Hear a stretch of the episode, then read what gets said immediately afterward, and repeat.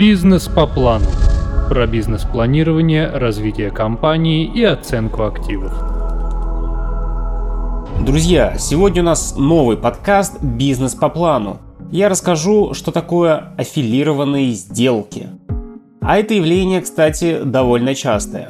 Для целей налогового обложения компания обязана информировать налоговую службу о проведении контролируемых сделок.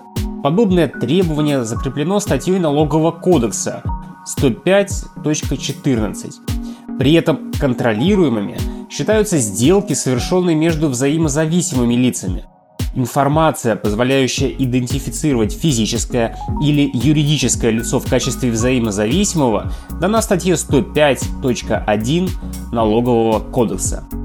Какие виды сделок могут быть между аффилированными компаниями? Аффилированность и взаимозависимость могут оказать существенное влияние на результаты сделок и величину налоговой базы. Поэтому такие операции находятся на особом контроле у инспекторов. Давайте на конкретном примере рассмотрим, как аффилированность может стать действенным рычагом оптимизации налоговых обязательств. Пример номер один. Продажа имущества между аффилированными структурами по заниженной цене. Например, фирма Б является материнской по отношению к компании А. Материнской компании требуется снизить налогооблагаемую прибыль по итогам прошлого года – она заключает с дочкой договор купли-продажи имущества с заведомо заниженной стоимостью актива. Таким образом, убыток от реализации имущества снижает итоговую прибыль компании. Другой пример. Продажа активов между взаимозависимыми фирмами, но уже по завышенной цене. Материнская компания начислила резервы по сомнительным долгам согласно требованиям Минфина, и ее финансовая отчетность стала убыточной. Такой компании в кредитах, конечно же, откажет. И чтобы искусственно исправить отчетность, была заключена сделка с дочерней фирмой по продаже активов по завышенной цене. В обоих примерах зависимые друг от друга компании пытались ввести пользователей отчетности в заблуждение в своих собственных интересах. В первом случае ради снижения оттока средств на уплату налогов, во втором для закрытия факта убыточности деятельности от кредиторов, партнеров, акционеров – Именно поэтому налоговые органы пристально отслеживают в первую очередь именно операции такого рода. Хотя законодательство в принципе не запрещает сделки между зависимыми лицами, материнская компания может продавать и покупать у дочки имущество, товары, оборудование и другие активы. Главное, чтобы все сделки были проведены по рыночным ценам. По каким сделкам инспекция проведет контроль цен? На особом контроле у налоговиков цены по следующим операциям. Сделки, заключенные между компаниями, которые были созданы одним и тем же физическим или, возможно, юридическим лицом. Договоры купли-продажи, в которых сторонами сделки является фирма и ее непосредственный руководитель и учредитель. Контракты между компаниями, в которых один и тот же человек является в одном случае руководителем, в другом учредителем со значительной долей участия. Каким последствиям приводит занижение стоимости при сделках между взаимозависимыми компаниями? По общему правилу, организации сами устанавливают цены сделок. Причем считается, что она является рыночной, если налоговому инспектору не удалось доказать обратное.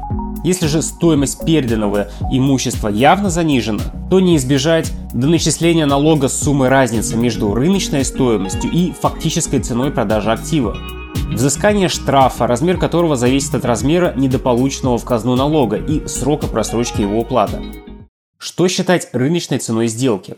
В налоговом кодексе можно найти четкий критерий, что считать сделкой, заключенной на рыночных условиях.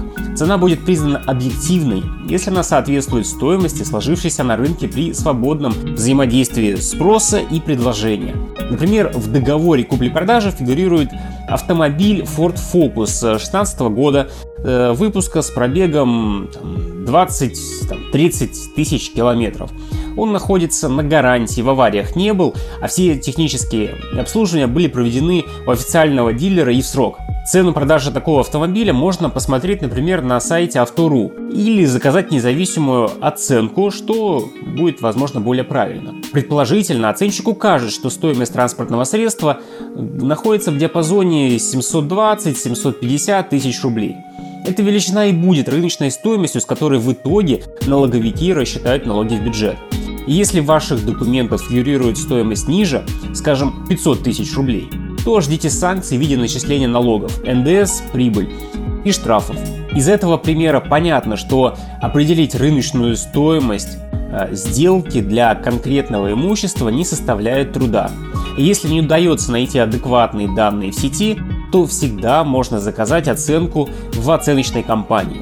Например, если речь идет об эксклюзивном э, каком-то редком оборудовании или очень дорогой технике, которая не так сейчас э, часто продается и покупается, то обязательно лучше обращаться в оценочную компанию. Кстати, в нашу компанию довольно часто приходят запросы от налоговых органов, МВД и службы судебных приставов об определении реальной рыночной стоимости того или иного актива. Кстати, пример из жизни. Как-то раз мне позвонил клиент, которому нужно было оценить лизинговый автомобиль в момент окончания лизинга э, в стоимость 50 тысяч рублей. Речь шла о Volkswagen Polo 2017 года. Я поинтересовался, возможно, этот человек продаст мне этот автомобиль за 50 тысяч рублей, но, к сожалению, не согласился. Значит, возможно, цена была не по рынку. Кстати, а последнее время рынок усложняется, и проверки оценщиков становятся серьезнее, их становится больше. Так вот, этот клиент мне сказал, пойду искать э, того оценщика, который напишет мне 50 тысяч рублей за мой автомобиль. Мне, честно говоря, интересно узнать, э, какой у него исход у его затеи. Продажа недвижимости ниже кадастровой стоимости, налоговые последствия подобных сделок. Согласно нормам права, налог с продажи э, недвижимости рассчитывается от ее кадастровой стоимости. Получается, что налоговую базу определяет не условия сделки между сторонами, а расчеты спецорганизаций. Сейчас, кстати, кадастровую стоимость определяют госоценщики. Буквально в том году в каждом субъекте стали появляться такие вот э, внутренние оценочные организации – и у этих структур только одна задача – проведение массовой оценки всей недвижимости в конкретном регионе для определения кадастровой стоимости. Раньше это делали независимые оценщики, но, как мы знаем из новостей, они не справились, по мнению чиновников, а не справились они потому, что э, не было исходных данных. Но это по моему мнению. То есть площадь не та, вид разрешенного использования или еще какие-то не те данные. Но, в общем, посмотрим, что получится из оценки государственных оценщиков. Можно ли продать объект ниже кадастровой стоимости? К примеру, на аукционах стартовая цена земли не бывает ниже ее кадастровой стоимости. Продажа по цене выше кадастра только приветствуется хотя нет официального запрета на сделки по цене ниже. В ряде случаев собственникам удается доказать, что при проведении массовой кадастровой оценки стоимость объекта была ошибочно завышена. Пересмотреть кадастровую стоимость можно в судебном порядке. Кстати, последние 4 года количество подобных дел выросло на порядок, а статистика выигрышей подобных судебных дел находится, к счастью, на стороне собственников. Поэтому такая возможность есть. Главное обезопасить себя с помощью отчета оценщика.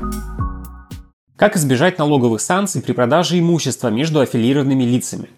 Начиная с 2015 года налоговые инспекторы при проверке контрагентов используют следующие методы. Сравнение рыночных и фактических цен продажи имущества по сделкам с признаком взаимозависимости сторон.